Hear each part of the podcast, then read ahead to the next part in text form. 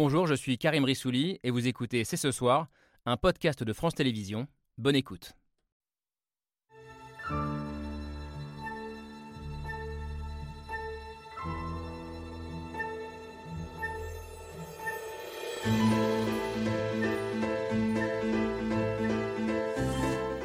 Bonsoir à toutes et à tous, soyez les bienvenus sur le plateau de C'est ce soir. Avec nos avancées, notre hargne, notre peuple, nous devons continuer de répondre aux attaques du diable russe. C'est le plus important, le timing de notre contre-offensive. Nous sommes prêts, des décisions ont été prises. Officiellement, la contre-offensive ukrainienne n'a donc euh, pas encore commencé. On vient d'entendre Volodymyr Zelensky. Et pourtant, les signes d'une extension du conflit sont déjà de plus en plus visibles. Une incursion spectaculaire à Belgorod, en territoire russe, il y a quelques jours. Une centaine de soldats russes tués dans une frappe ukrainienne près de Mariupol la nuit dernière. Et ce matin, à l'aube, des drones abattus dans la banlieue de Moscou, dont certains à proximité du ministère de la Défense et de la résidence de Vladimir Poutine. Une guerre qui commence donc à toucher concrètement la Russie et plusieurs questions dont nous voulions débattre ce soir. Sommes-nous entrés ces derniers jours, ces dernières semaines, dans un nouveau temps de cette guerre? Jusqu'où ira cette fameuse contre-offensive ukrainienne? Y a-t-il des lignes rouges, entre gros guillemets, à ne pas franchir? Et puis nous voulions aussi interroger ce soir l'état de la société ukrainienne à l'approche de cette euh, contre-offensive et après 15 mois de guerre qui ont mis à l'épreuve l'ensemble du pays. Nous sommes le mardi 30 mai 2023. C'est ce soir, c'est parti.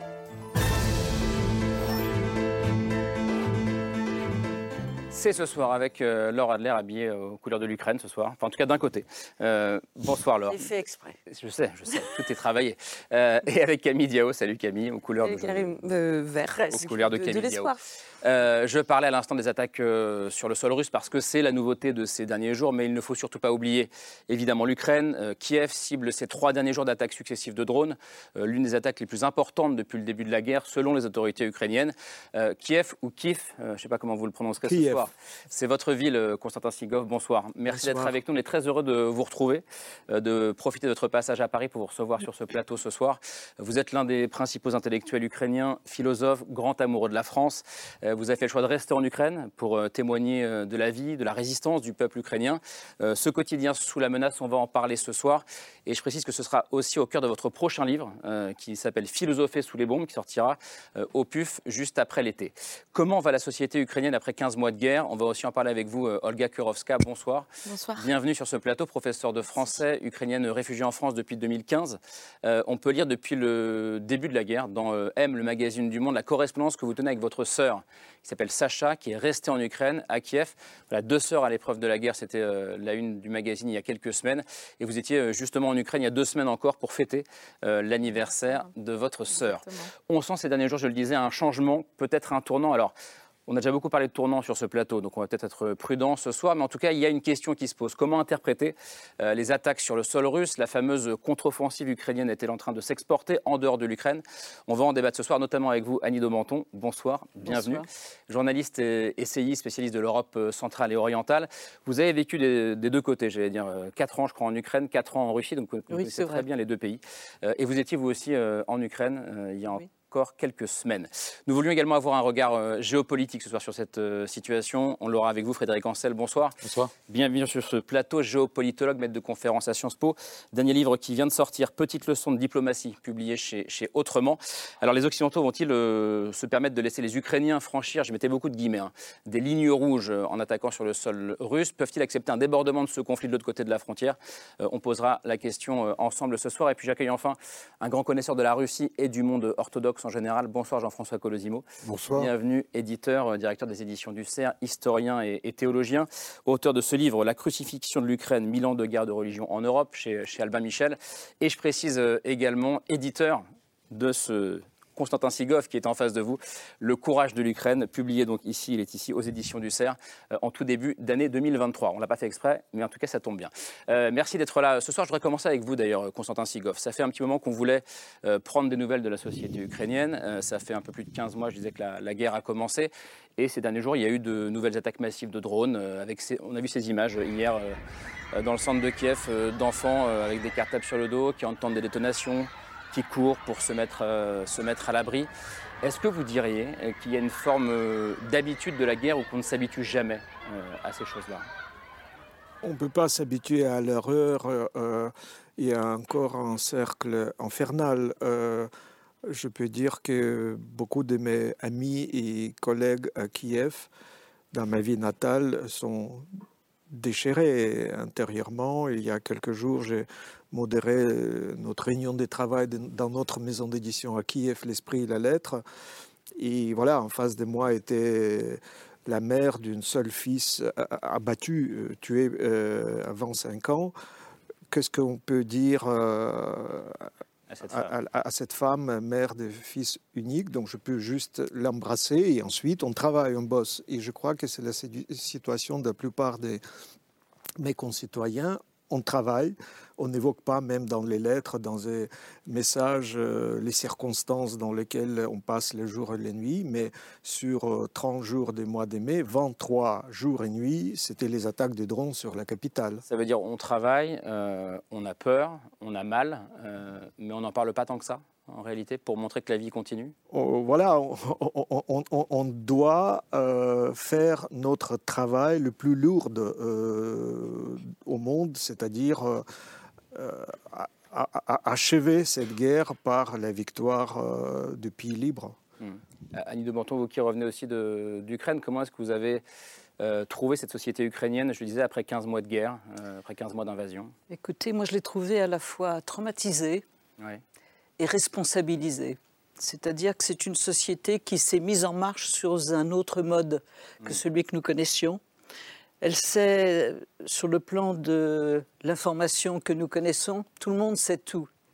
Et donc, ce n'est pas la peine de se raconter non plus ce qui s'est passé il y a un quart d'heure, on le sait. Mais par contre, euh, chacun sait le matin ce qu'il doit faire dans la journée. Et il n'y a pas d'hésitation là-dessus.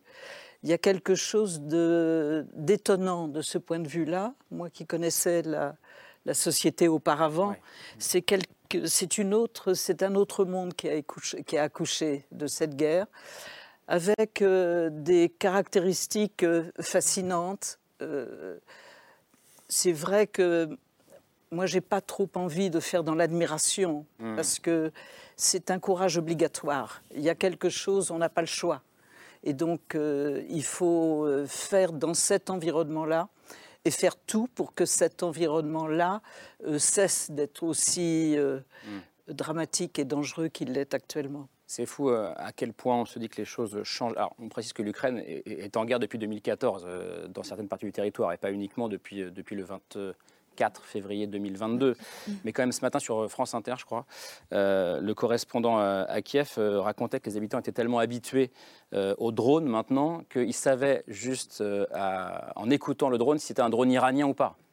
ça raconte aussi l'habitude de, cette guerre et le quotidien qui, qui se joue à Kiev aujourd'hui, Constantin. On devient beaucoup plus attentif à chaque détail. Je dirais que Beaucoup de mes amis les plus proches sont déchirés intérieurement, mais je pense que la société est, peut-être encore plus soudée que plus que jamais. Mais ça tient, ça ou pas?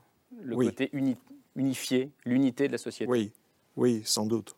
Sans doute, et je crois que c'est l'invitation très forte envoyée pour plus de solidarité à travers l'Europe avec euh, euh, la France, avec d'autres pays qui, qui, nécessairement, je pense, euh, sont invités à défendre de manière beaucoup plus énergique notre liberté, la vôtre et la hmm. nôtre. Mais je voyais réagir, jean Oui, je crois que Poutine a perdu de, dès lors que les Ukrainiens ont montré qu'ils allaient résister. Ils l'ont montré euh, immédiatement, puisque le projet de Poutine, après l'échec de son opération spéciale, c'était de ramener l'Ukraine à l'âge de pierre euh, et de briser moralement euh, les Ukrainiens pour que finalement il n'y ait même plus d'Ukrainiens à ses yeux, n'est-ce pas?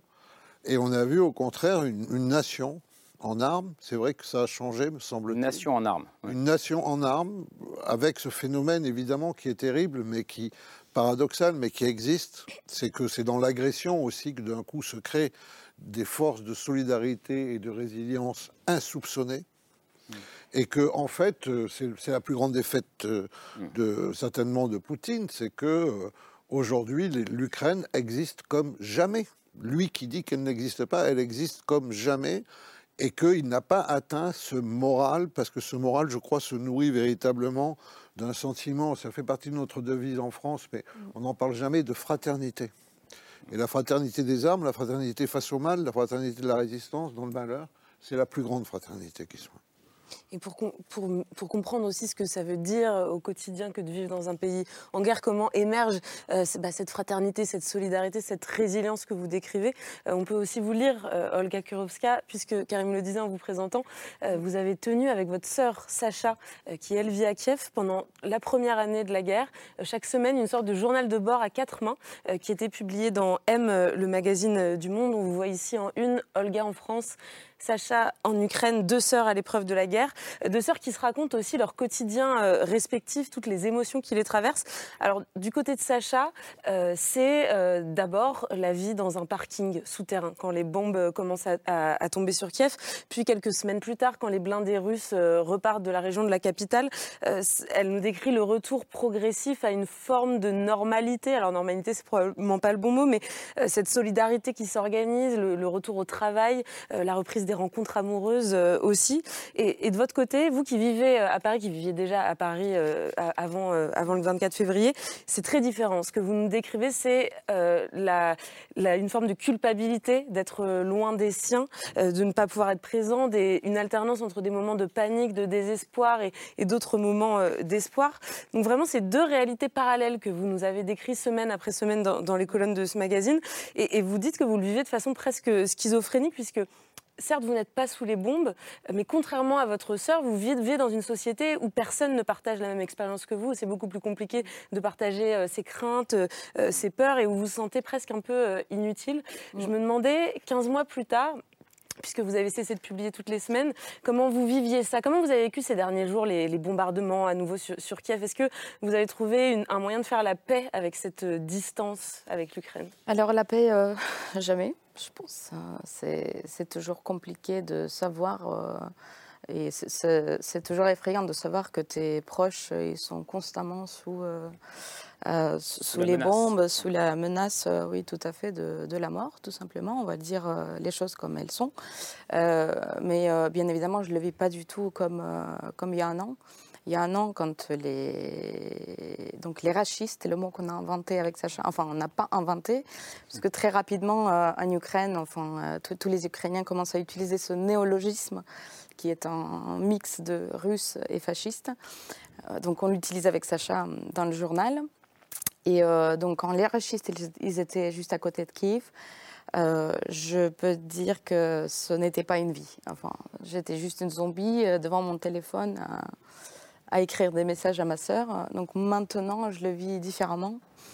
Puisque. Mais, la, peur, la peur reste là au quotidien? Alors, c'est pas tout à fait la même peur. On s'habitue.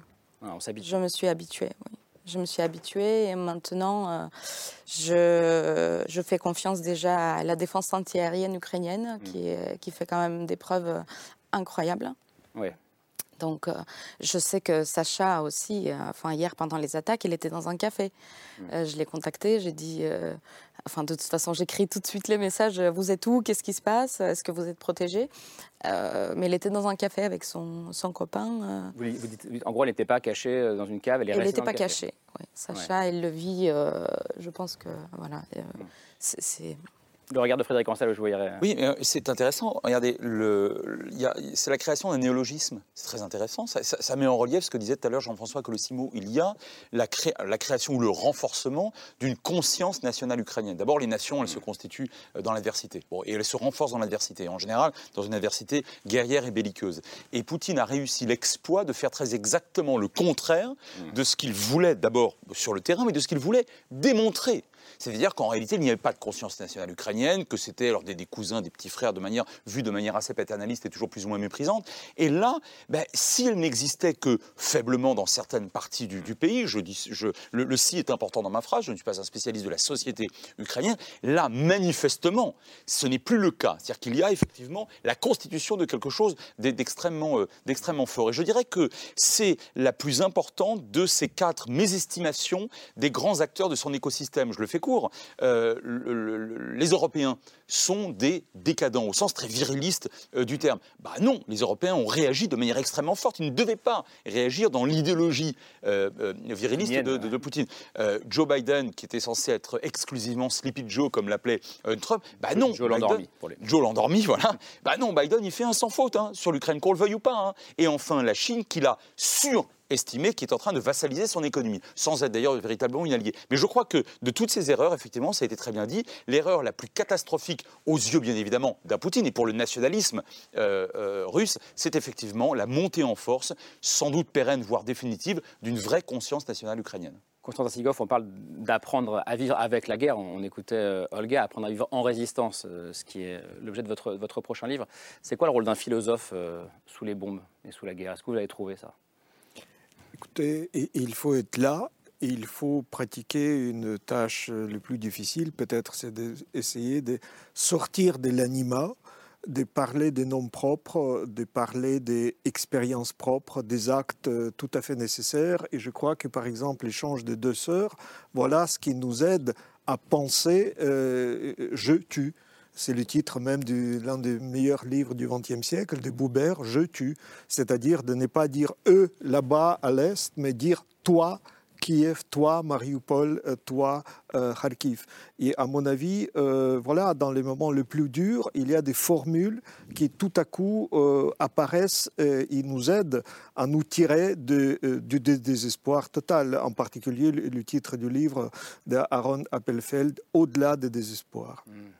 De Menton, vous êtes d'accord avec ça Oui, tout à fait. Moi, ça m'a frappé, effectivement, cette, je dirais, effervescence. Mmh à la fois euh, artistique, de publication, de d'ouvrages, de, le fait que finalement euh, chacun à son niveau, euh, de vouloir élucider ce qui nous est arrivé.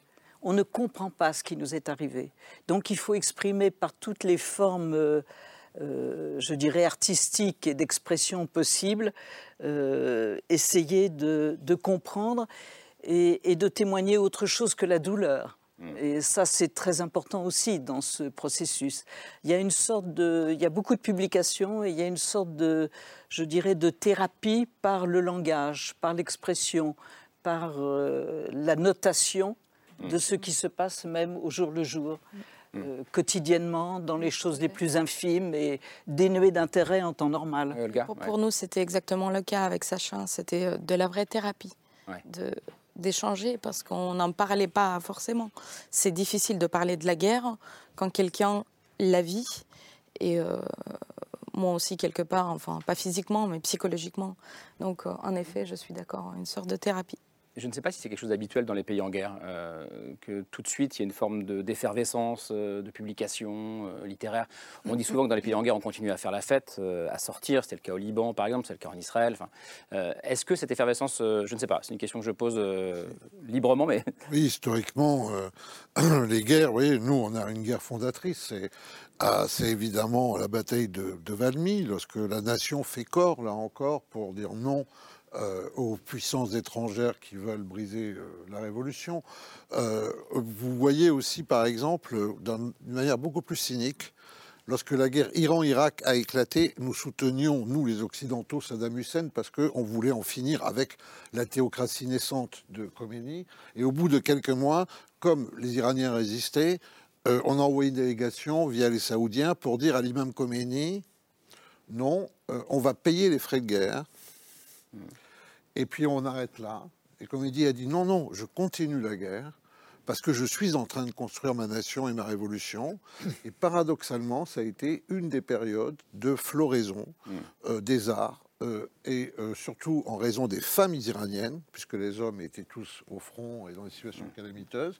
Et il y a eu à ce moment-là un grand mouvement de, de femmes iraniennes, des journaux féminins qui supplantait les journaux masculins en termes de, news magazine, en termes de magazines d'actualité, de là, le cinéma iranien. Mm. Vous voyez Et je crois que euh, euh, malheureusement, oui, il y a des situations limites, et la guerre est la situation limite collective par excellence, qui d'un coup aussi, par contraste, font comprendre l'excellence de la vie, euh, le fait de s'inscrire, de laisser quelque chose de soi, le fait de, de, de se retrouver pour chanter Ce sont des phénomènes bien connus par, par les anthropologues. Et qu'on a vu dans le métro de Kiev, par exemple, au début de la guerre. Hein, voilà, et qui ne sont pas que des aspects de libération du genre je me libère de la pression. Non, c'est que d'un coup, la dimension précieuse de la vie Hmm. Elle ne peut plus vous échapper. Et ah. donc, quelque chose se passe du point de vue de la créativité. Ça dépend de qui est l'agresseur. Parce que là, je pense à la Russie, à l'état d'opinion en Russie. Je pense à cette grande écrivaine, Svetlana Alexievitch, qui a passé des années à parcourir l'intérieur de la Russie, bien avant le déclenchement. biélorusse. Hein. Voilà, biélorusse, bien avant le déclenchement de la guerre euh, par euh, Poutine sur l'Ukraine à essayer de comprendre l'âme du peuple russe et à passer des décennies à essayer euh, de comprendre ce qui se passait à l'intérieur des êtres humains. Et ce sont des femmes qui ont perdu leurs maris, qui ont perdu leurs enfants. Ce sont des contrées immenses qu'elle a parcourues pour essayer de comprendre pourquoi cette parole de la douleur de la guerre n'a jamais pu sortir de leur corps, de leur cœur, de leur âme, parce que c'était interdit. Donc il y a des pays où on peut exprimer la douleur et où on peut la partager, puis il y a des pays, et ça, l'œuvre entière de Svetlana Alexievitch le montre euh, de manière bouleversante, où il n'est pas possible de dire sa douleur. Surtout quand on ne vous autorise pas à le dire, surtout lorsqu'il y a un discours officiel hmm. qui vient capter la mémoire, surtout lorsque cette mémoire est réécrite totalement par un pouvoir, euh, il faut le dire, euh, tout à fait maléfique, et qui sait qu'en agissant sur la mémoire, en supprimant par exemple Mémorial, juste avant d'envahir l'Ukraine, il sait parfaitement qu'il fabrique des citoyens lobotomisés de leur mémoire, voire qui ont été un peu comme des machines qui ont été en fait euh, reformatés selon une mémoire donnée. Voyez le rôle que joue dans l'imagerie poutinienne la grande guerre patriotique. Et donc là, vous avez au contraire, comme vous êtes sur une manipulation totale, vous avez au contraire une charge très négative. Et c'est pour ça que vous avez des Russes dont la plupart d'entre eux, en dehors de la propagande qu'ils subissent, ne savent même pas quelle guerre est menée contre qui cette guerre est menée, etc. Ce qui n'empêche pas les responsabilités collectives. Mais là, vous avez au contraire une charge négative, vous voyez. Et puis, je voudrais rajouter autre chose par rapport à ce que vous avez dit, Constantin, tout à l'heure. Vous avez dit qu'il fallait nommer et que c'était très important de nommer. Et tout ce qui peut être énoncé peut être pensé. Ce qui reste à l'intérieur de soi n'est pas forcément pensable.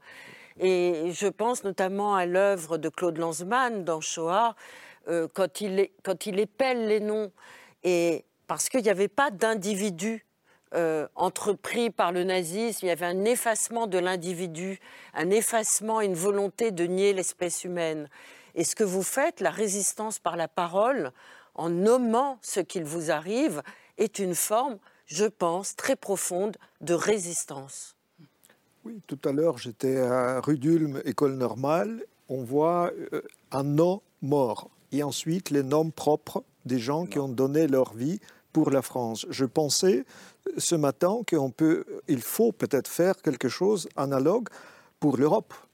Un nom mort européen. Et les Ukrainiens font partie, qui ont donné leur vie qui, qui, donnent toujours, aujourd'hui même, leur vie, qui, voilà, qui jette sur la balance euh, entre la vie et la mort, entre la liberté et l'esclavage. Et je crois que c'est une chose qui doit interpeller tous les arts et toute la pensée européenne. Et vous vous disiez peut-être que même ici à Paris, euh, il pourrait y avoir des monuments euh, avec les noms des, des morts ukrainiens. J'ai remarqué les photos ukrainiennes tout au bord de la Seine, mais je crois que ce n'est que début c'est vraiment les semences jetées, mais je, crois que chaque euh, institution, chaque université peut faire euh, quelque chose dans ce sens-là.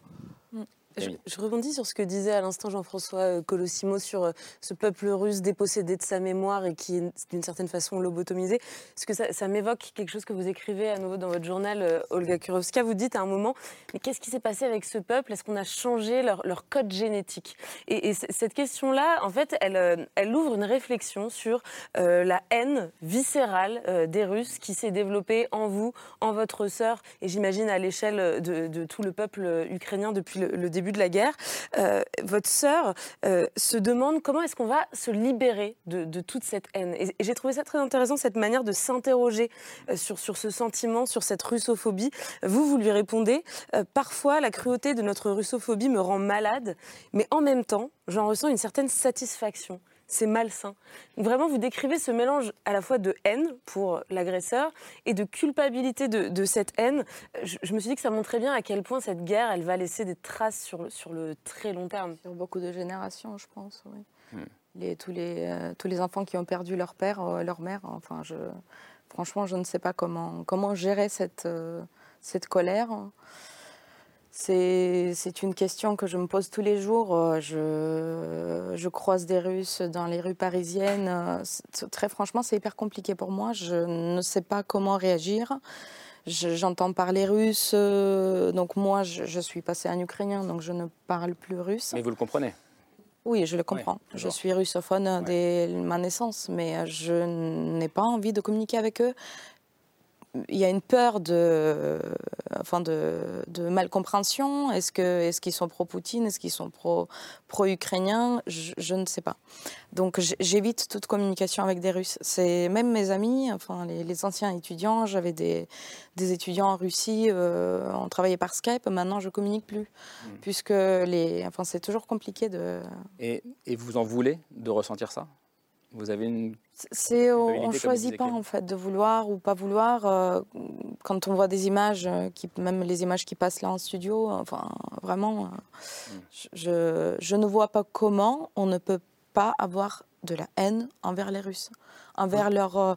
Le fait qu'ils soient lobotomisés, leur inertie, qu'ils sont complètement lessivés par la propagande, qu'ils ne qui se posent pas des questions. Enfin, c'est quand même le peuple russe qui est, qui est censé avoir un peu, de, un peu de cerveau et de personnes, d'intellectuels qui. Voilà, mais j'ai l'impression que tout est tout a été couvert, couvert euh, par la propagande. Enfin. On se pose la question des, enseignements 15 mois après le début de la guerre. Ça, c'en est un euh, très important, euh, Constantin Sigoff, et qui pose des questions pour la reconstruction et pour la suite. Nous continuons toujours d'enseigner au sein de notre université nationale Mohila et toutes les autres universités, y compris l'université de Kharkiv, bombardées systématiquement. On continue d'enseigner à distance, euh, en ligne. On continue de publier des livres euh, sans interruption. Chaque semaine, nous avons des réunions pour euh, décider des, publications. Mais je crois que... ce qui publier des livres en russe, vous voulez dire? Je, nous, publions en ukrainien. Non, non, mais je, je sur la, question sur la, russophobie ou la haine des Russes. Euh. À, mon avis, le meilleur commentaire là-dessus était fait par grand historien Timothy Snyder à l'ONU. Il a dit que le plus grand russophobe au monde, aujourd'hui, c'est le chef du Kremlin. Le plus grand mal fait à la langue, à la culture, c'est cette manipulation euh, terroriste, en fait, de cette langue. Et euh, je crois que l'un des meilleurs poètes qui qui continue toujours à écrire en langue russe des poèmes, Boris Kersonsky. Il a publié aujourd'hui un poème où il dit, voilà, euh, une vieille connaissance, une euh, femme à qui je euh, plusieurs de mes livres, elle, elle, vient de perdre son seul fils. À partir de cette expérience, elle a jeté tous les livres russes qui étaient dans sa maison. Est-ce que quelqu'un peut rapprocher à cette femme cette attitude? Il, il, dit, elle jetait aussi mes livres aucune importance. Euh, qui peut critiquer le geste de cette femme? À mon avis, c'est l'humanité, à mon avis, qui doit euh, dominer dans toute la discussion sur telle ou telle espèce linguistique après Babel. Mais ce qui est très important peut-être de dire en France, que nous parlons là-dessus pendant la guerre et mm. pas après.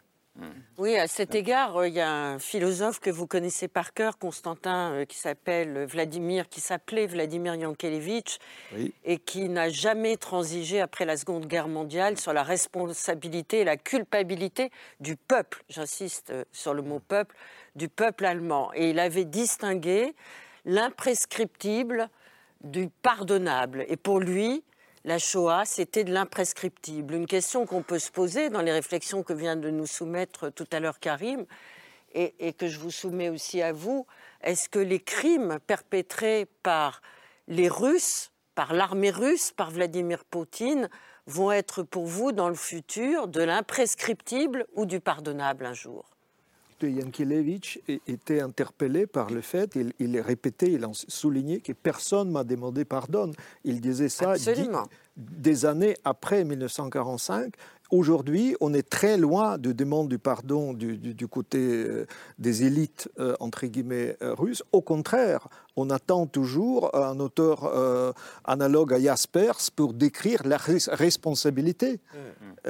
Et je crois que cette question de responsabilité est encore très très loin d'être vraiment posée et être au centre des débats. Mmh. La question vous était posée aussi à vous, Olga, en tant qu'Ukrainienne. Oui, alors pardonnable. C'est trop tôt. sais rien. Oui. C'est trop tôt et euh, bon, la prise de conscience par les Russes de ce qu'ils ont fait. Après, le pardon. Euh, oui. Lev, Ponamorev, que vous aviez reçu ici, Karim, qui était l'un des récipiendaires au titre de mémorial de cette ONG qui luttait pour la mémoire du goulag en Russie. L'un des prix et qui a été de la paix. Et, voilà, et qui a été donc un des récipiendaires de ce prix de la paix controversé, mm. puisqu'il unissait euh, des Russes, des Biélorusses et, des, Ukrainiens, et que des Ukrainiens ont critiqué cela, il est le premier à dire, lorsqu'on lui dit les Ukrainiens ne veulent plus vous voir, les Ukrainiens ne veulent même plus discuter avec toi, c'est un homme qui toute sa vie mm. s'est vraiment battu d'une manière éthique remarquable, il dit je les comprends mm. et je ne les forcerai pas. Mm. Donc je crois aussi qu'il y a dans la question du pardon que soulevait euh, Laura Adler, il y a aussi la conscience de celui qui peut demander pardon du coupable aussi. C'est ça le principal travail, parce qu'ensuite le pardon, il est laissé à la liberté de celui auquel il est adressé. Mmh. Et c'est la réalisation. Et je pense que euh, de ce point de vue-là, évidemment, euh, ils ne sont pas très nombreux en Russie, mais le peu nombreux qu'ils étaient, euh, ils n'existent plus par rapport à l'opinion russe soit qu'ils étaient exilés, emprisonnés, tués, etc. Et qu'il faut quand même se rendre compte aussi que la grande différence entre la société ukrainienne et la société russe, c'est qu'à partir de 2010, la société ukrainienne commence à migrer vers, je dirais, des critères européens d'état de droit, de lutte contre la corruption, la criminalité. 2004, vous dites? Ah oui, après la. Avant 2010. Après 2009, il y a la crise financière Malheureusement, pour quelques années, ça repart très mal du point de vue du crime organisé en Ukraine. Malheureusement. Ensuite, c'est 2014.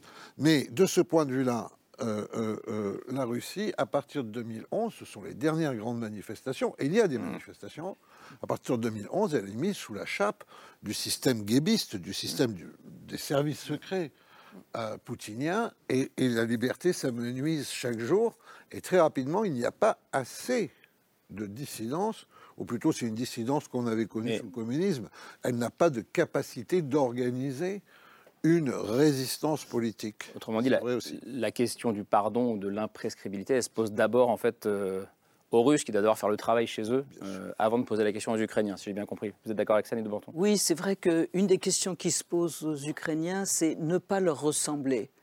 Je pense que la langue est un des rideaux que l'on peut mettre entre leur moralité et la nôtre. Euh, voilà, mais il y en a d'autres. Et donc, euh, c'est vrai que c'est une des craintes euh, qu'ils expriment très fréquemment, plus au fond que la haine, la revanche, qui sont des sentiments un peu colériques faits sous la pression des événements, mais qui, à terme, ne peuvent pas être très constructifs. Autre chose que je voulais dire sur finalement cette cette floraison et que finalement vous avez tous également euh, mentionné, euh, c'était une société habituée à la liberté.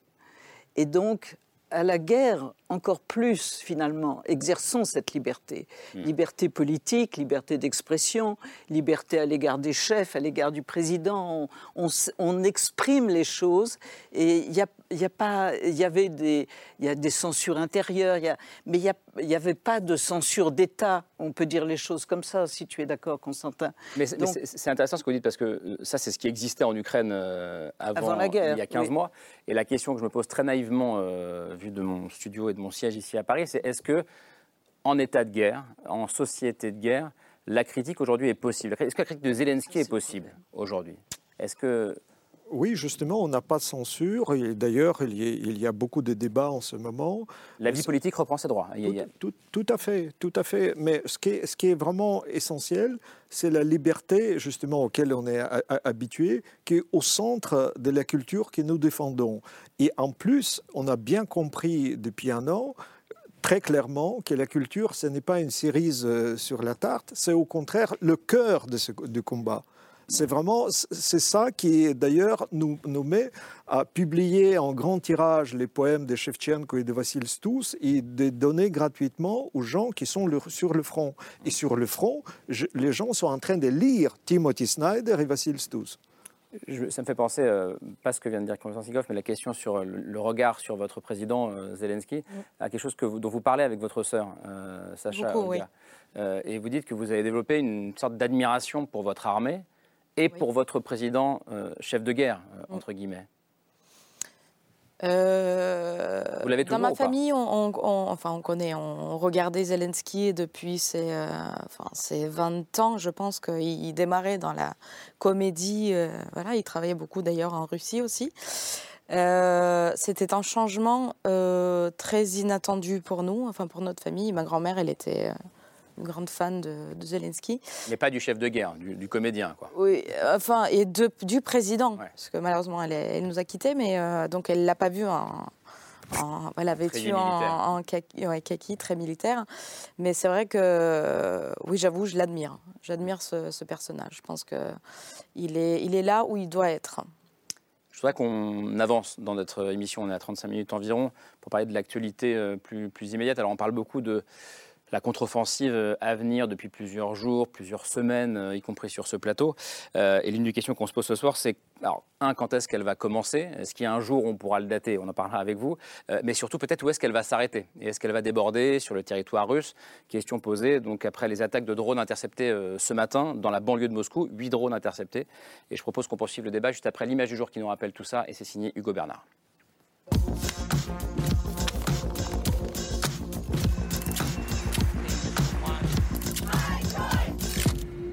L'image du jour, c'est une attaque inédite. La capitale russe visée ce matin par une série d'attaques aériennes.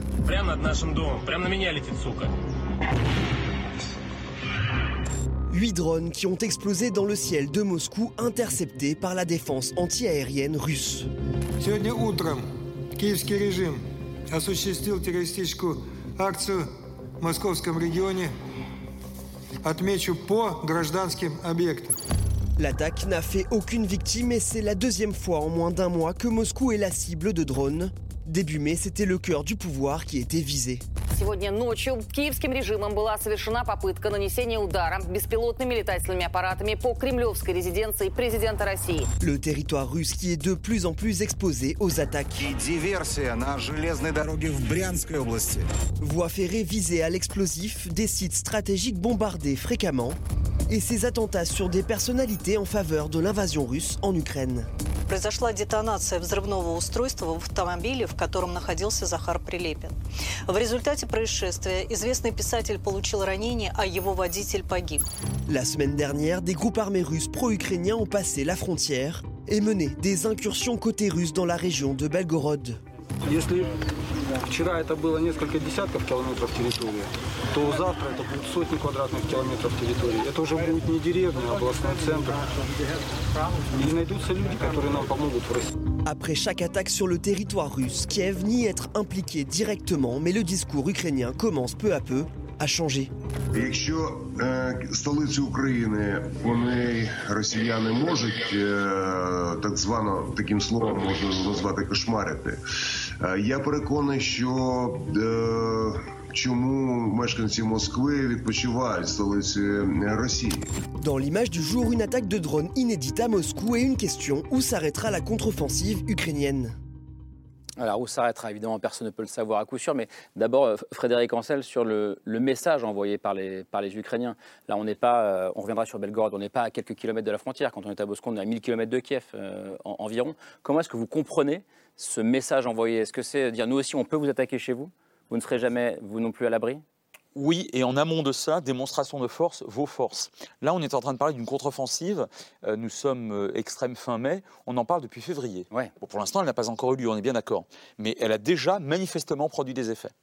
Autrement, autrement, dit, dans, la, communication de Kiev aujourd'hui, on fait ce que les stratégistes euh, savent bien faire en général, c'est-à-dire qu'on on, menace, l'autre, par définition, notamment les soldats qui se trouvent dans les tranchées, les soldats russes qui savent parfaitement ce qui est en train de se dire, à savoir que c'est imminent. Et c'est de plus en plus imminent. Autrement dit, vous mettez la pression et, vous tendez les rapports, les relations entre les soldats d'en face, dont on sait parfaitement par ailleurs qu'ils sont peu motivés, très mal équipés et assez mal, voire très mal armés depuis maintenant 15 mois. Autrement dit, cette pression-là, déjà d'une manière ou d'une autre, elle obtient des résultats. Ça, c'est le premier point. Le deuxième point, c'est la fameuse ligne rouge. Ça fait 15 mois qu'on parle de ligne rouge. Alors, vous savez que c'est Il y en a, eu plusieurs, hein, des lignes rouges. Ah bah, et, pour cause. En fait, c'est pas un concept de droit international, c'est même pas un terme objectif qui renvoie une réalité. Vous, vous, considérez que telle offensive sur tel euh, territoire va correspondre à une ligne rouge. D'autres considéreront que, euh, que, que, que ce n'est pas le cas. Et manifestement, là encore, depuis, alors au moins la première contre-offensive authentique euh, ukrainienne, donc euh, septembre-octobre 2022, euh, un certain nombre de prétendues lignes rouges ont été franchies. Et là maintenant, on parle d'une capacité euh, ukrainienne à toucher le cœur de, la Russie. Alors vous l'avez dit tout à l'heure. Simplement, j'aimerais juste d'un mot replacer les choses dans leur contexte. On a là affaire au pays le plus vaste du monde, à la première puissance nucléaire du monde. Je rappelle que la Russie dispose de pratiquement 6 000 têtes nucléaires, autrement dit davantage que les États-Unis. Au premier producteur d'hydrocarbures au monde.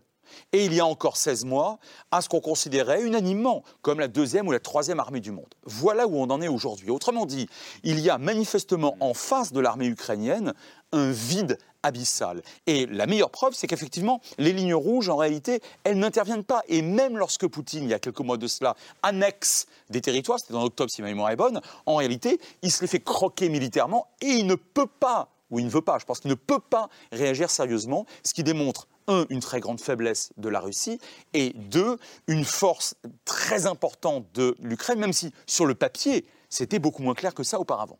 Quand on parle de ligne rouge, c'est aussi une question qui est posée aux alliés de l'Ukraine. Les Américains aujourd'hui, euh, on dit en gros, nous ne validons pas ce type d'attaque les Américains volent au secours de la victoire depuis maintenant 15 mois. Je rappelle que les Américains étaient pour le coup le moteur principal ou le pourvoyeur principal, le décideur principal de cette fameuse ligne rouge. Et parmi les lignes rouges, il y avait bien évidemment... Ne pas toucher au sol russe. Le, sol russe euh, euh, stricto sensu en droit international. Euh, ça fait plusieurs mois que c'est dépassé. Je rappelle d'ailleurs qu'à l'automne dernier, une base aérienne militaire russe avait déjà été touchée par, par, par des missiles. Donc aujourd'hui, il y a, j'allais dire, encore une dernière peut-être ligne rouge, en tout cas sémantique, qui n'est pas franchie par l'Ukraine, encore que votre euh, documentaire démontre bien qu'on est en train de la franchir, c'est le, le fait que les Ukrainiens n'assument pas Hein, ce qui est en train de se passer en, Russie. D'abord parce que c'est plus sympathique de dire, regardez, vous-même, à l'intérieur de vos propres frontières, vous avez des opposants. Et puis, euh, c'est quand même pas mal aujourd'hui de considérer que les Américains et les Européens peuvent, doivent continuer à donner des armes parce qu'en réalité, euh, ce, qui, ce, n'est pas de notre fait, en réalité, si la frontière euh, russe est, attaquée. Je pense que même cette ligne rouge-là, elle sera franchie. Elle finira par être franchie. Annie de Banton, comment est-ce que vous regardez ça? Euh, je ne sais pas, un peu différemment, je n'ai pas du tout les, compétences euh, de Frédéric Ancel. Euh, ce qu'il y a de sûr, c'est que je, moi, je vois deux fronts. Hmm. Il y a un front. Que pour vous, ça, c'est pas la contre-offensive, c'est un autre front. Il y a un front russe qui vient de s'ouvrir. on ne peut pas dire que les armées ukrainiennes y soient mêlées, c'est impossible. C'est pas, c'est inexact, tout simplement.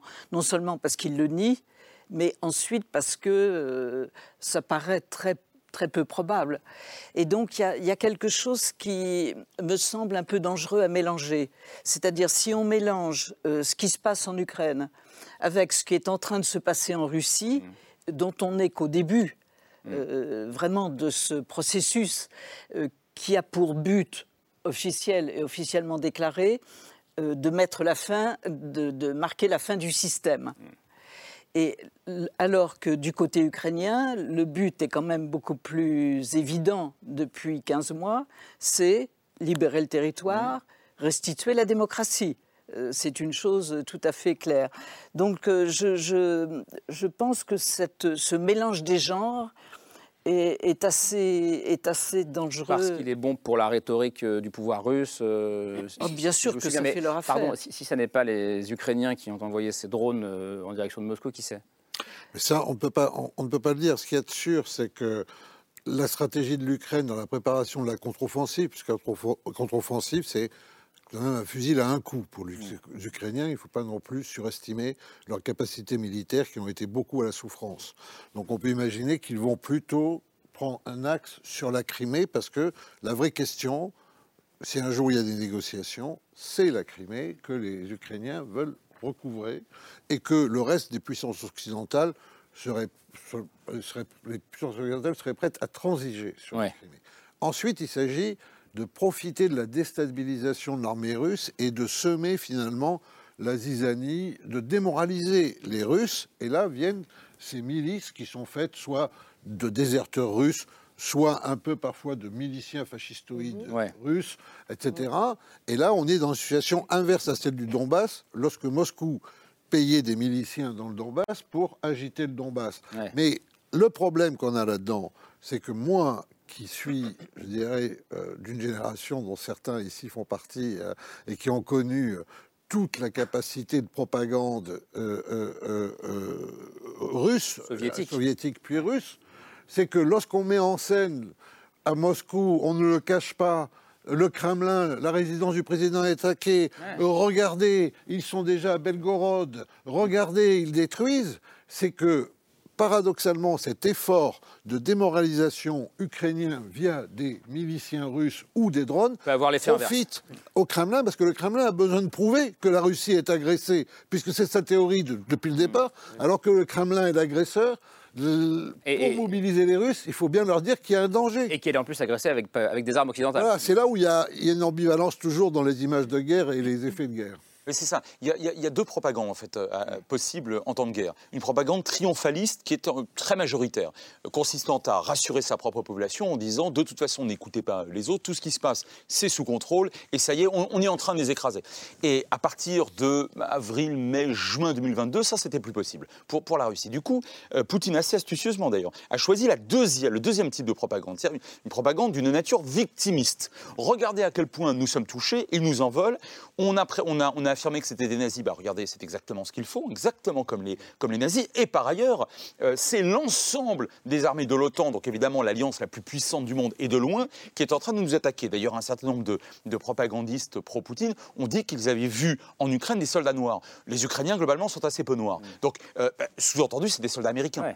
Donc, euh, tout cela est faux. Mais ça permet avec quand même. l'image de la Seconde Guerre mondiale en plus en tête. Bien sûr. Bien sûr. Et ça permet effectivement de souder, de tendre le ressort des énergies nationales. Parce que je pense que pour Vladimir Poutine, au fond, le plus dangereux, c'est moins les soldats ukrainiens que les mamans russes et que l'opinion publique russe. Et on a besoin effectivement, comme ça a été très bien dit, de la souder sur un mode extrêmement victimiste. Mais attention, parce qu'il risque d'arriver un, un point de non-retour au-delà duquel, en fait, Poutine sera littéralement ridiculisé. Mmh. Et à partir du moment où il ne pourra plus protéger euh, ses propres citoyens, alors que depuis 1944, l'URSS, devenue la Russie, euh, avait, fait, euh, avait fait respecter à l'ensemble de ses voisins la sacro-sainte inviolabilité du mmh. territoire, il arrivera un moment où peut-être même ses généraux considéreront que euh, les, absolument et qui, et qui les, qui, les, ont menés à, une guerre stupide. Le risque qu'il agite, c'est très précisément ce que ne peut pas être la contre-offensive ukrainienne qui mettrait un terme à cette guerre, c'est-à-dire marcher sur Moscou, conquérir Moscou, mmh. obtenir la capitulation de Moscou. Et ça, on sait que c'est hors on scénario que ça n'arrivera pas. total de tout point de vue politique, logistique. Euh, stratégique, c'est impossible. Constantin Sigoff. Le régime Poutine euh, n'a pas seulement tué euh, les meilleurs journalistes comme Anna Politkovskaya ou Boris Nemtsov, candidat à être président de, la Russie. nous connaissons que déjà tout au début, au moment des élections de, de Poutine, plusieurs maisons étaient dynamitées pour accuser des Tchétchènes, pour, euh, euh, voilà, faire, la, faire, faire, la, guerre au Caucase. Donc c'est une pratique depuis des décennies à faire du mal à sa propre population pour accuser ses voisins. Donc, ça veut dire que c'est comme ça que vous lisez ces attaques sur le sol russe je, je, pense qu'effectivement, il y a de toute façon un danger des manipulations, des mensonges qui, qui, il faut mesurer. Et, l'autre chose absolument claire, qu'il n'y a pas seulement des lignes rouges, il y a aussi des lignes noires, c'est-à-dire il y a des fissures dans le droit international. la, la, la vraie volonté d'Ukraine, c'est rétablir l'ordre international selon lequel territoire du pays souverain doit être libre, c'est-à-dire libéré des territoires qui étaient occupés. concrètement, tout, le Donbass et la Crimée. Voilà, il n'est jamais question d'envoyer des chars en Russie ou à Moscou, etc. Pas du tout. Ce n'est jamais été, l'idée même n'a jamais été discutée, envisagée, etc. Donc la question principale, c'est libérer le pays et arrêter cette folie meurtrière. Est-ce que dans les rues de Kiev, euh, aujourd'hui, vous y étiez encore il y a 15 jours, vous y habitez, euh, est-ce qu'on parle de cette contre-offensive? Est-ce que, ou est-ce qu'il n'y a que nous que ça intéresse à ce point? Si, si, on en parle. Euh, enfin, on en parlait euh, beaucoup il y a quelques mois. Maintenant, je pense que les gens sont très patients. Ils savent qu'il y a quelque chose qui se passe. On voit bien les drones, les, explosions en Russie. On entend le président parler. Oui, voilà. Donc on n'a pas besoin. On, le voit constamment. On n'a pas besoin de le prononcer, de le décortiquer. Euh, c'était mon ressenti. On n'en a pas discuté avec ma famille. Constantin Sigoff Oui, concrètement, volonté de libérer euh, la Crimée et Donbass, c'est contre-offensif. Mais je dirais, intérieurement, sans faire des grands discours, on est tout le temps dans cette idée de... contre-offensive. Voilà, donc euh, je dirais, ce, n'est pas du tout un Rubicon à franchir, c'est simplement le quotidien de, de la nation qui résiste à la violence, à l'agression. Quel est l'état, de, l'état de, des hommes et des femmes qui sont au front, euh, qui sont partis au front euh, Est-ce que est-ce qu'ils reviennent régulièrement, repartent euh, Comment, comment est-ce qu'ils vont physiquement, psychologiquement? Question un peu naïve, mais pour faire une contre-offensive, il bah, faut avoir des hommes en bonne santé, des femmes en bonne santé, prêts à, se battre. Je, sais que vous avez l'envie de le faire, mais est-ce que, est-ce que, est-ce que ça tient? Écoutez, de temps en temps, rarement, trop rarement, les gens peuvent, euh, par exemple, venir de front à Kiev, donc témoigner, partager leur temps, etc. C'est d'ailleurs pas facile, mais la plupart du temps, effectivement, les gens euh, donnent toute leur euh, énergie dans, dans, les tranchées. On est en échange, par exemple, via réseaux sociaux, et c'est complètement contrasté. D'un jour, on fait le deuil, et d'autre part, on, dit joyeux anniversaire. Et, c'est entremêlé. Mais c'est vrai que, de toute façon, il faut faire le maximum pour envoyer le message de courage, de solidarité à ceux qui nous défendent très concrètement la liberté pour nous de parler ce soir euh, librement. La, grande chance de la contre-offensive ukrainienne, c'est que l'armée russe s'effondre parce qu'elle reste massivement positionnée et qu'elle ne peut guère reculer et que l'on sait que Poutine ne compte pas les hommes. Hmm. Et donc, de ce point de vue-là, il est évident aussi que et c'est une bonne propagande. Le nombre des pertes ukrainiennes nous est peu connu et ne peut peut-être pas être discuté, mais il est aussi certainement important, n'est-ce pas? C'est impossible autrement. Et donc il faut que la contre-offensive ait vraiment un effet de souffle pour arriver à négocier une paix. Une paix qui sera en plus intranquille ou instable hmm. tant que Poutine ou des gens comme Poutine, ses successeurs, seront euh, au, Kremlin. Parce que la question, c'est quel sera le rapport de force sur le terrain au moment où des négociations éventuelles s'ouvriraient. C'est ça qu'il faut comprendre. Le problème, le problème, des Ukrainiens, c'est qu'ils ont plus de courage que, que leurs alliés occidentaux. C'est leur courage qui force celui des Occidentaux. On l'a vu pour les États-Unis, on l'a vu pour la France, on l'a vu pour l'Allemagne, et que ces Occidentaux qui sont dans des régimes démocratiques ont des importants rendez-vous comme Joe Biden euh, bientôt avec la fin de son mandat. Donc c'est maintenant la fenêtre de tir. Et donc c'est maintenant. C'est maintenant, sans pour l'instant, en tout cas à ma connaissance, de force pénétrante décisive aux mains des Ukrainiens. Je peux tout à fait me tromper, mais jusqu'à présent, on a encore une masse critique en face. Alors effectivement, positionnée à la défensive, façon très soviétique, euh, importante hein, du côté russe. On a une géographie qui, face à la Crimée, euh, est quand même très importante. Et j'aimerais rappeler l'existence d'abord et la largeur du fleuve Dniepr, hein, derrière lequel se sont retranchées les forces russes justement au nord de, la Crimée. Alors ça, pour franchir cette, cette barrière naturelle, je veux dire, c'est extrêmement difficile. D'où les demandes d'avions.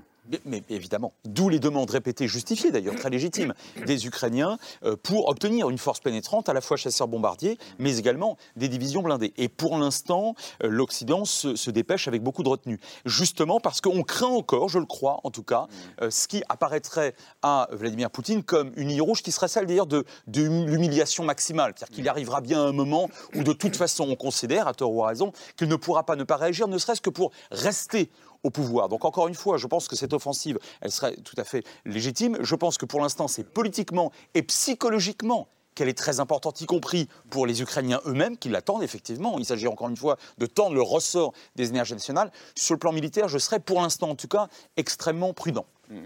je voulais réagir. Je, je, crois qu'en fait, ce qui est au centre des attentions à Kiev, c'est euh, obtenir des garanties de sécurité. Hmm. Le schéma vers, en, particulier, les questions qui va bientôt être discutées à, Vilnius, euh, au sommet de l'OTAN, et dans d'autres instances, euh, ce n'est pas autour de la table des négociations, c'est à partir du moment qu'il y a une décision du, monde libre concernant les, voilà, les garanties de sécurité pour un pays qui, qui a donné énormément de vie, d'énergie, de, de, son avenir, en fait, que, que, que, la question se discute. Et la mélodie principale dans, dans, ce discours, évidemment, c'est le courage de nous tous. C'est d'ailleurs la, la, mélodie qui est associée avec le plus grand compositeur de notre temps, Valentin Sylvestrov. Donc son ouvrage vient de paraître. Donc vous avez signé la préface, mais j'allais le présenter à la fin, je vous promets.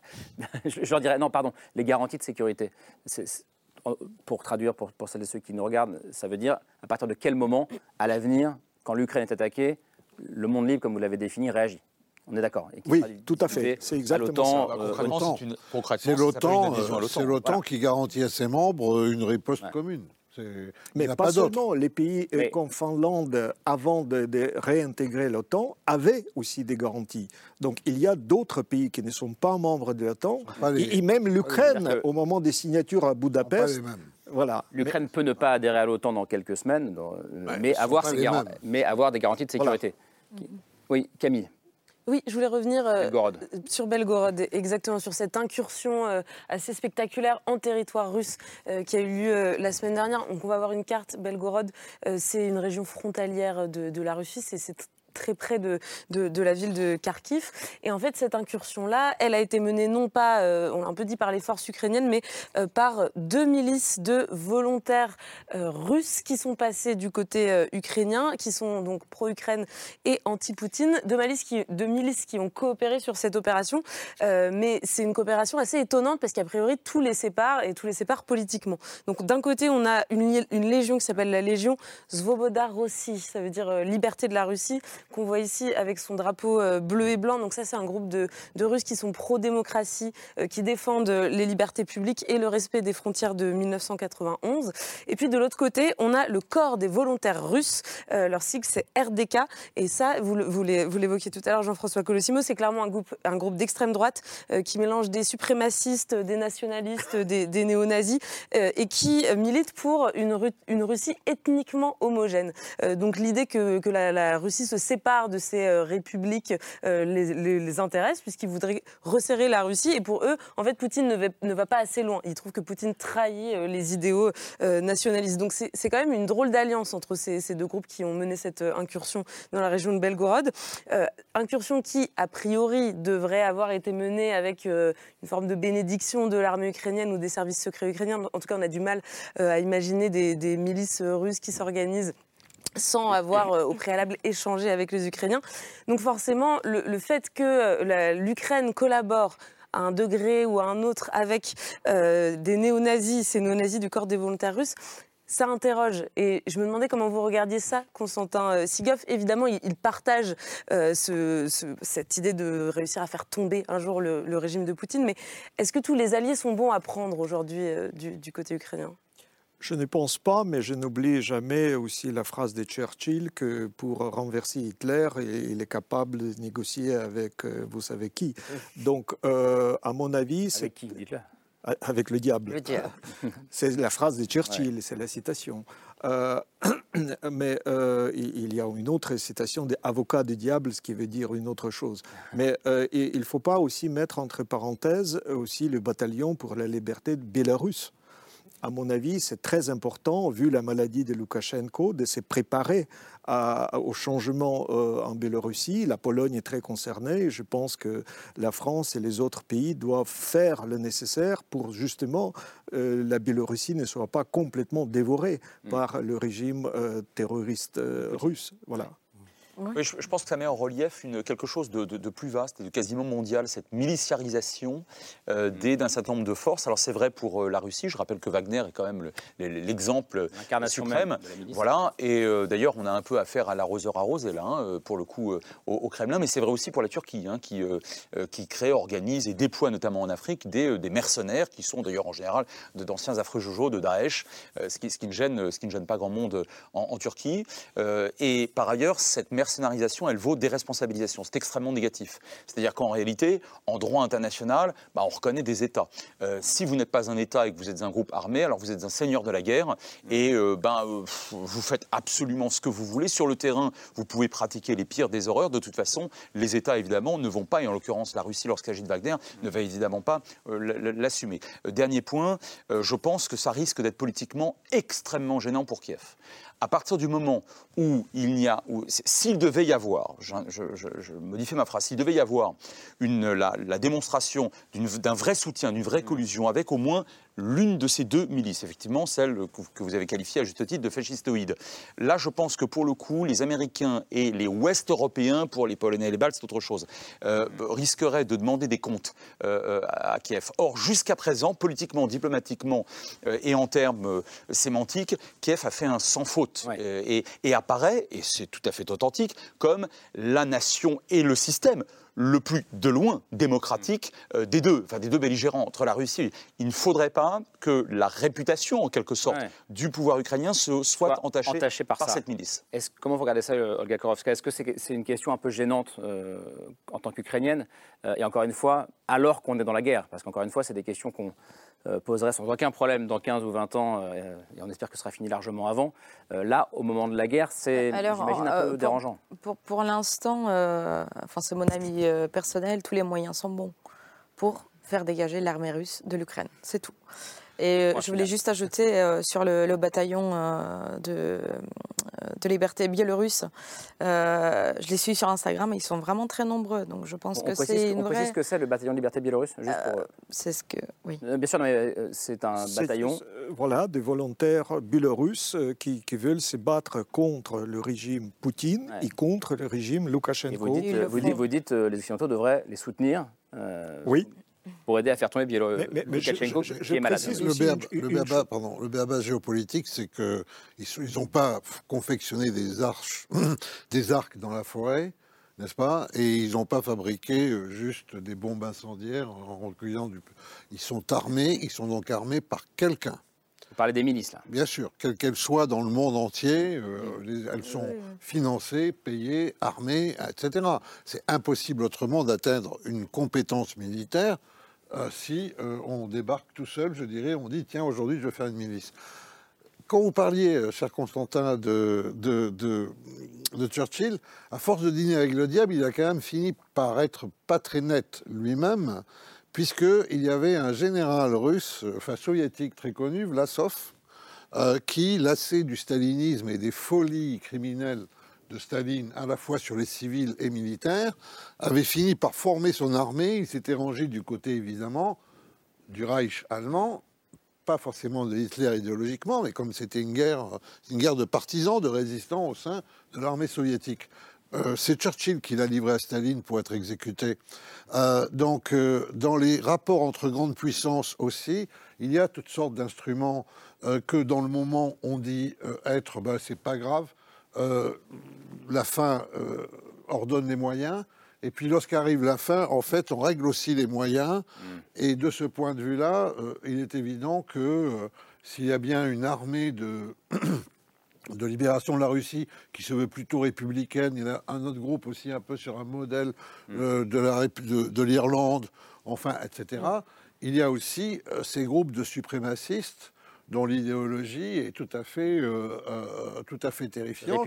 Et que le risque, c'est pas simplement qu'il déstabilise Bryansk, euh, Kursk, mhm. etc., l'au-delà de la frontière russe, c'est qu'ils sont tout à fait capables aussi, s'ils tombent sur un village qui ne leur revient pas ethniquement, hmm. qu'il soit russe ou ukrainien, de provoquer un massacre. C'est quand même là, c'est là où on joue un peu avec le feu tout de même et qu'il faut euh, peut-être savoir raisonner. Annie de Bâton, est-ce qu'on est que on joue avec le feu euh, en ce moment euh, Écoutez, finalement, on a, on a fait le, on a examiné toutes les valeurs, la courage, la liberté, etc. Bon, le cynisme n'est pas exclu et on en a tous les jours euh, la vision comme euh, comme c'est pas permis.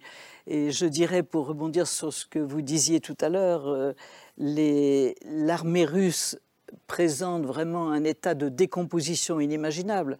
Euh, les mercenaires de Prigogine euh, disent, euh, on voit très bien que pour l'instant, ils envisagent absolument la défaite de l'armée russe, ce qui est quand même inimaginable, hmm. mais on risque de perdre. Et donc on est là dans un moment de bascule, hmm. sans doute, sans doute très dangereux, mais où des actes quand même sûrement très cyniques risquent d'être commis et compréhensible. Je vous laisse répondre rapidement parce que vous vouliez reprendre la parole. Je dois dire quand même que euh, euh, pour la société civile ukrainienne, c'est un exemple extrêmement gênant parce que précisément, euh, il est hors des questions de transiger sur les questions de, valeurs. voilà, du, du, fascisme, du racisme, etc. Donc, c'est précisément de cela qu'on veut se libérer. et d'où vient l'idée que constamment, chaque jour, nous, nous, répétons qu'on ne veut pas faire le miroir hmm. de, l'agresseur et donc ce n'est pas du tout euh, admissible. Et donc dès qu'on peut nous libérer de ce type des alliés, évidemment, euh, on fera tout pour ne rien avoir avec ce type des, des, des, idées, des folies, en fait, euh, qui n'ont rien à voir avec notre société démocratique. On termine avec le choix de, de Laure, cette émission. Oui, ben c'est une continuation un peu de ce que vous avez dit euh, tous les deux euh, au cours de cette émission. Euh, c'est plutôt essayer d'aborder le dossier juridique. Et je pense que le dossier juridique dans cette guerre d'invasion est extrêmement important. On avait parlé il y a quelques jours de ce livre de trois juristes, dont Robert Baninter, qui s'intitulait L'accusation, eh bien, il y a une jeune femme qui est professeure de droit à l'Université de Lyon qui s'appelle Mathilde Philippe Gay qui publie ces jours-ci un livre qui s'intitule Peut-on juger Poutine? Point d'interrogation. Hmm. Et euh, oui, on peut le juger, mais il est extrêmement difficile de pouvoir le juger. Pourquoi? Parce que la Cour pénale internationale hmm. n'est pas habilitée euh, à pouvoir plaider le dossier du crime d'agression. Or, le crime d'agression est le crime matricielle sur le plan juridique pour qualifier ce qu'est en train de faire la Russie vis-à-vis de l'Ukraine. Donc, pour pouvoir avancer sur ce dossier juridique, qui sera très important pour le vivre ensemble à l'intérieur de votre société ukrainienne, mais aussi pour les relations internationales, il y a des possibilités. Alors, ces possibilités, cette jeune prof de droit, elle les plaide au nom de l'histoire et au nom notamment euh, de, des fameux procès de Nuremberg en 1945, procès qui avait dit eh bien, les criminels de la Seconde Guerre mondiale ne sont pas des entités abstraites, mais ce sont bien des hommes qui ont commis des crimes. Donc les criminels nazis ont été obligés d'être jugés par le tribunal de Nuremberg. Et ont été nommés, comme on parlait de, nommer les victimes, nommer aussi les bourreaux. Nommés, exactement. Mais ce qui est en train de se passer aujourd'hui, et je pense que vous êtes au courant, c'est qu'il y a des avancées, grâce notamment à la France, c'est-à-dire que le gouvernement ukrainien a dépêché des juristes du monde entier, et il y a beaucoup de Français en ce moment sur le territoire ukrainien qui sont en train de renseigner tous les crimes, de pouvoir les consigner, de pouvoir euh, justement les nommer, de pouvoir les archiver, de pouvoir photographier les traces de tous ces crimes qui sont commis sur le sol ukrainien. En vue de quoi? En vue de la constitution au mois de juillet prochain, à l'initiative de l'Ukraine et de l'Union européenne, de créer un centre international pour la poursuite du crime d'agression qui verra le jour début juillet. Et cette réunion internationale donnera le jour à la première étape pour la création d'un tribunal spécial qui, avec l'appui de l'Union européenne, sera juridiquement valide pour traduire Poutine et ses proches du crime d'agression. Donc ça, ce sont des nouvelles euh, extrêmement, je crois, importantes et qui permettent d'entrevoir euh, un futur. Mathilde Philippe Gay, Peut-on juger Poutine? C'est euh, publié chez, chez, Albin Michel. Merci beaucoup. Merci d'être venu débattre, dialoguer surtout avec nous ce soir. Merci Olga Korowska. je précise que vous serez c'est en Bretagne, je crois, au Festival du Journal Intime. Tout à fait, oui. et les 24 et 25 juin, avec votre sœur Avec ma sœur, oui, tout à fait. On publie notre, notre journal donc en, un seul livre, un bouquin en septembre. Merci encore. Merci à Sud d'être venu euh, sur le plateau ce soir. Merci Jean-François Colosimo. La crucifixion de l'Ukraine, mille ans de guerre de religion en Europe. Euh, également, Chalbin Michel, il est ici. Merci à vous, Frédéric Ancel. Euh, il vient de sortir, alors ça c'était les épreuves, mais petite leçon de diplomatie, publiée chez, Autrement. merci à vous. et puis merci Constantin Sikov d'être venu ce soir. Alors il y a votre prochain livre qu'on attend, je le disais avec impatience. il y a Le courage de l'Ukraine, publié chez Monsieur Colosimo. Et puis il y a effectivement le livre dont vous parliez, dont vous avez fait la préface, Entretien avec Valentin Sylvestrov, Composition et âme ukrainienne, euh, publié chez Cora et qui vient de sortir euh, lui aussi. Merci à vous. Merci Laure, merci Camille et on se retrouve demain euh, autour de 22h30. Bonne fin de soirée. Ciao.